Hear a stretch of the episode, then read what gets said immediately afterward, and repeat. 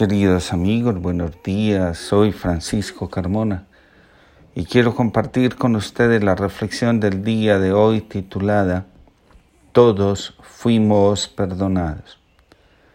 En el Evangelio de Juan, capítulo 11, versículo 45-53, escuchamos. Muchos de los judíos que habían venido a casa de María, viendo lo que había hecho, creyeron en él. Pero algunos de ellos fueron donde los fariseos y les contaron lo que había hecho Jesús. Entonces los sumos sacerdotes y los fariseos convocaron consejo y decían, ¿qué hacemos? Porque este hombre realiza muchas señales. Si lo dejamos que siga así, todos creerán en él y vendrán los romanos y destruirán nuestro lugar santo y nuestra nación. Pero uno de ellos, Caifás, que era el sumo sacerdote de aquel año, les dijo, Ustedes no saben nada, ni caen en la cuenta que nos conviene que muera uno solo por el pueblo y no perezca toda la nación.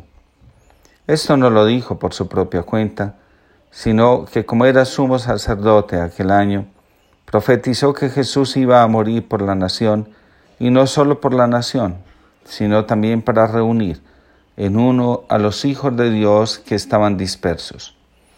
Desde este día decidieron darle muerte. La relación de Jesús con las autoridades religiosas estuvo marcada desde el inicio por el conflicto. La predicación y actuación de Jesús se hacía cada día más amenazante. El pueblo estaba acostumbrado a escuchar hablar de un Dios juez severo y castigador. El mundo, antes de Jesús, estaba dividido en buenos y malos. La ley y sus administradores eran los que determinaban quién pertenecía al grupo de los buenos o de los malos. Esa división había dado cohesión al pueblo durante muchos años. Cuando Jesús aparece en escena, esta visión comienza a ser diferente y amenazante.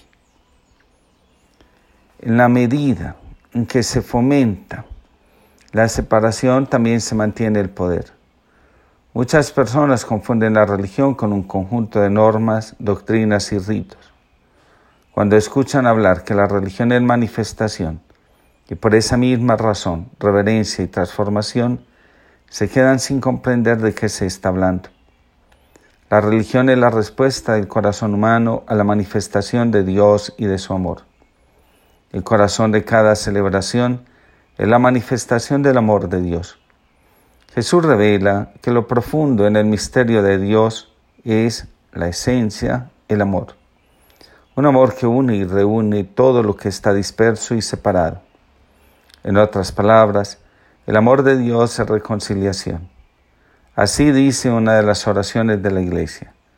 Nunca te has apartado de nosotros, que muchas veces hemos quebrantado tu alianza y por Jesucristo tu Hijo, nuestro Redentor, tan estrechamente te has unido a la familia humana con un nuevo vínculo de amor que ya nada lo podrá romper. El ego es necesario para nuestro desarrollo personal.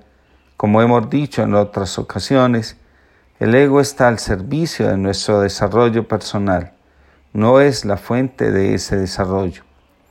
Cuando el ego se atribuye a sí mismo ser la fuente, porque él mismo se confunde, entonces comienza a hacerle a cada hijo de Dios que cree en su superioridad lo siguiente. En primer lugar, inventa un mundo que nos crucifica constantemente en todo y finalmente nos mata. Suponemos que Dios está usando el mundo para crucificarnos por nuestros pecados.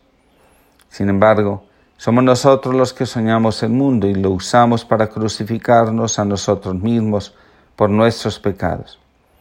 ¿Cuántas personas nos han pasado sufriendo creyendo que el mundo los está condenando por algo que hicieron y sin embargo el mundo nunca ha percibido lo que sucedió? Por ejemplo, la persona religiosa que al casarse por lo civil se aparta de todos y de todo porque se siente juzgada y condenada. En segundo lugar, la crucifixión es interna, no externa. Es el estado de angustia que procede de nuestra culpa y del ego que intenta crucificar nuestro verdadero ser, el Hijo de Dios dentro de nosotros. La angustia, la ansiedad y la creencia en la soledad son instrumentos del ego para que renunciemos a la tarea de ser nosotros mismos. En tercer lugar, intentamos crucificar a otros. Sin embargo, eso es lo que nos lleva a la deformación de lo que somos nosotros y los demás y al objetivo final de la existencia. Nacimos para vivir y manifestar la gloria de Dios, no para escondernos, encerrarnos y vivir angustiados, porque lo que somos puede ser inadecuado en el medio en el que nos movemos. La aprobación ha de nacer de nuestra percepción de hijos amados por Dios antes que de la opinión de los demás. Una opinión que hoy puede ser favorable y mañana lo contrario.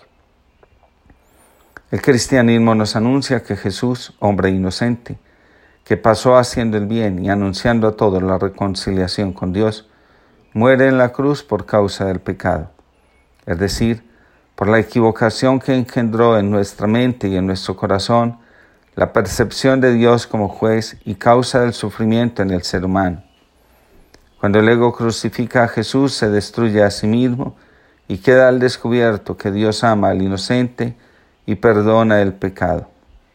Dice la oración, Padre, en la cruz de tu Hijo ofreces a tu pueblo un tiempo de gracia y reconciliación nos alientas a esperar en Cristo Jesús, a quien se convierte a ti, le concedes ponerse al servicio de todos los hombres, confiando más plenamente en el Espíritu Santo. Todos hemos sido llamados a ser servidores de la vida a causa del encuentro con Jesús, el hombre que manifestó que la razón de ser auténtica de la existencia humana es el amor que sirve a la vida. Que Dios los bendiga y los proteja a todos y les conceda una linda jornada.